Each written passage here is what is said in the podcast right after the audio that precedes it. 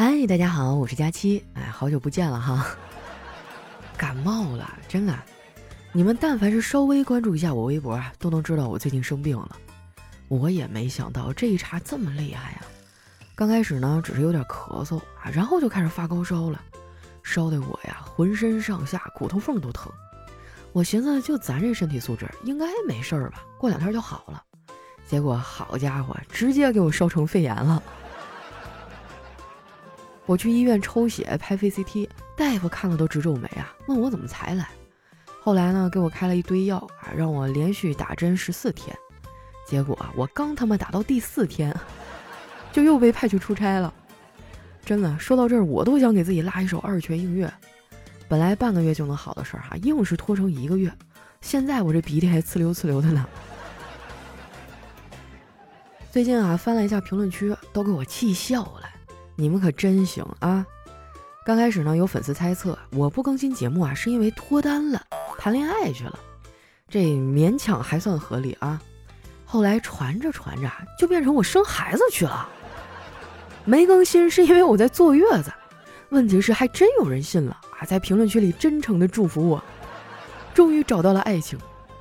当时我都无语了。你说他造谣吧，他的祝福呢，好像是发自内心的。但你要说他是祝福呢，他又确实给我这个单身狗啊带来了一定的伤害。在这儿呢，我非常严肃的声明一下，我目前确实是单身啊，没结婚啊，也没有结过婚，更没有小孩儿。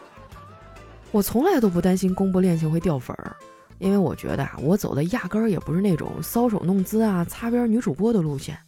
你们对我的喜欢，应该也是欣赏的成分多。对于我来说呢，你们更像我生活里啊那种善良敦厚的大哥大嫂，能听我絮絮叨叨啊，跟我一块骂渣男的小姐妹，还有正在上学或者刚入社会没几年还在咬牙奋斗的弟弟妹妹。我甚至觉得哪天我真的找到了值得托付一生的人，你们会比我还高兴。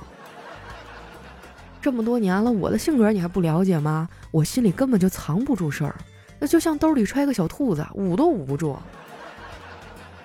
我要是哪天真遇着特别合心意的人啊，首先我不会让他知道我在喜马拉雅上叫佳期，是个傻屌。然后呢，我肯定会在节目里问你们呀，哎，我最近遇到一男生，天哪，他跟我表白了，身高多少，是干什么工作的，都有什么什么样的兴趣爱好？哥，你说他是真心的吗？哎，嫂子嫂子，你说他看上我啥了？他不是骗我吧？妹妹，你恋爱谈得多。你看啊，这是我们俩聊天记录，你帮姐分析一下，他是不是海王啊？要是真到了结婚那天啊，我就在群里发个电子请帖，左边呢是婆家人啊，右边是娘家人，娘家人这撇啊，给我粉丝留十桌，哎，我吓死他，我让他知道什么叫人多势众。哎呀，还有粉丝更离谱哈，说我中了五千万不干了。我的天哪！我做梦都不敢梦这么多。还有人问我啊，是不是酒驾进去了，拘留十五天？哎，我谢谢您啊，这辈子都不可能酒驾的，遵纪守法。还有人怀疑我被绑架了，卖到缅甸打诈骗电话去了。你这么能编，要不你来我团队里写稿吧？哎呀，其实说了这么多哈，真实的原因很简单，就是我的合同到期了。已经和公司沟通了两个多月，现在还没有结果。而这段时间呢，我是没有收入的。你们也知道哈，这两年大环境不好，公司解约了很多主播。你仔细回忆一下，是不是有好多曾经熟悉的名字都慢慢的不见了？剩下的主播呢，也都是苟延残喘吧。尤其是像我这样，节目免费，每年给公司也挣不了几个钱的。可能对于你们来说，我很重要。但是对于公司来说，我可能确实也没有什么大用啊。今年合同的细节呢，我就不方便跟你们透露太多了啊，只能说比以前更累了，工资也降了很多。关键是我还得还房贷、交房租，养着工作室四五个人。说实话哈，这个钱光是发工资都不够。领导说的也很诚恳，而且大环境不好，公司也很难，希望能合作开发出更多能变现的节目。我说我理解。但是我不知道，在没钱的情况下，工作室该怎么运行下去？广告呢，也是有一搭没一搭的，根本不固定。我真的很焦虑。他们说你可以适当的优化一下人员啊。那天晚上我一宿都没睡着，我特别沮丧，我觉得自己很没用。说出来不怕你们笑话，去年的时候我还觉得疫情终于结束了，以后一定会越来越好。我还给团队的小伙伴们啊涨了一千块钱工资，胸脯拍得砰砰响。我说你放心啊，只要我还有一口饭吃，就绝对不会饿着你们。现在想想，这简直就是一记响亮的耳光，抽在我自以为是的脸上。有人说你别哭穷啊，你们这种大主播还能差钱？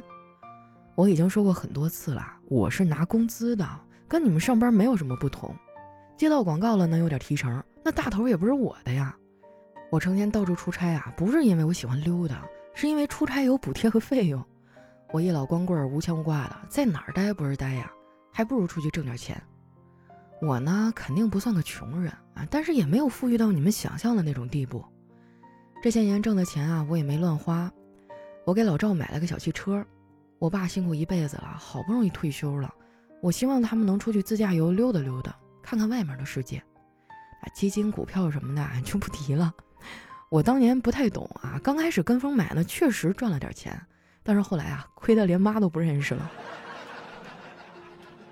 我最大的一笔消费呢，也算是正事儿吧，我买了一套房。以前我在上海的时候吧，一直都是跟别人合租，那房子七八万一平，根本买不起。爸妈每次来看我啊，都是待几天就走，因为合租嘛，住一起也不方便。开酒店啊，他俩又舍不得钱。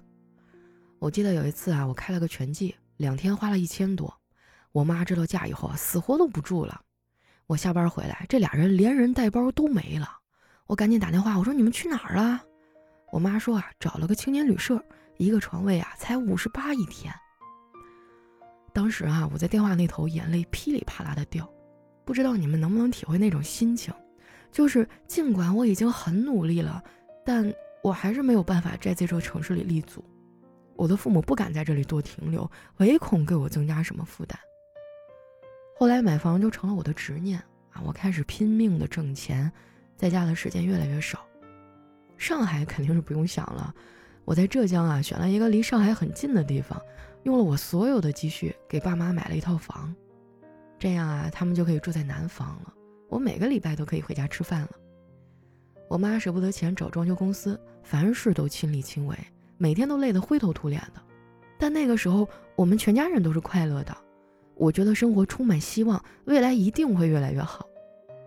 装修了大半年啊，就差餐桌和窗帘了。我妈突然就病了。再后来的事儿你们也知道了，我好像被打断了脊梁骨，感觉自己再也站不起来了。两年了，那个家我一次也没回去过，我不敢，光是想想我都觉得心里特难受。前一阵儿呢，我出差去浙江，离我家就三十多公里，我都没敢回去，在酒店蹲了两天，后来直接走了。那个家呀，有我八千多买的洗衣机，两万多买的按摩椅，我什么都买的最好的，我还以为我们一家人会在那里住一辈子呢。朋友们都劝我把房子卖了，我舍不得，因为那是妈妈留给我最后的念想。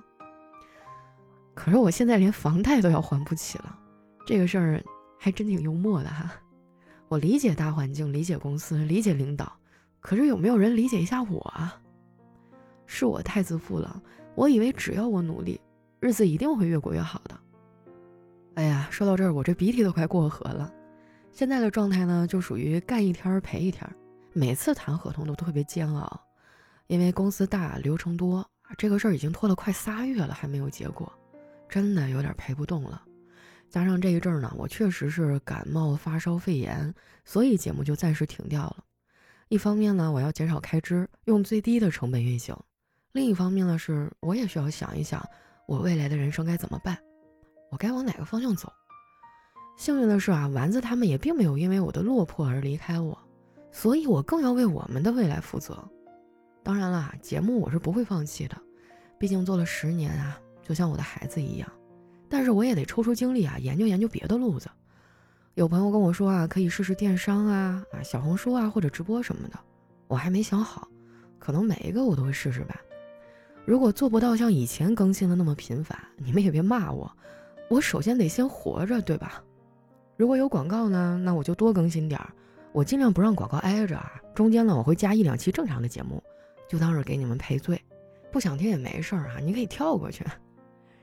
今天这期节目呢，我真的不想搞得很沉重，起码前几分钟啊，我还是在努力搞笑的，就是给你们讲一下我最近的情况啊，不强求大家理解，毕竟感同身受这个事儿太难了。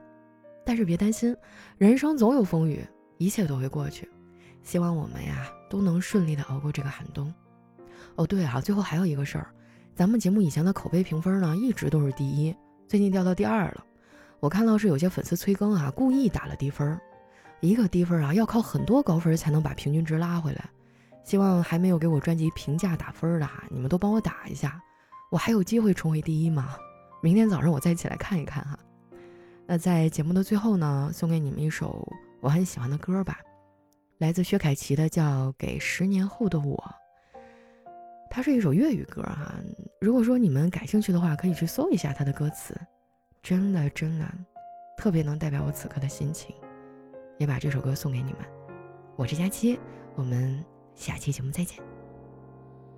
这十年来做过的事，能令你无悔骄傲吗？那时候你所相信的事，没有被动摇。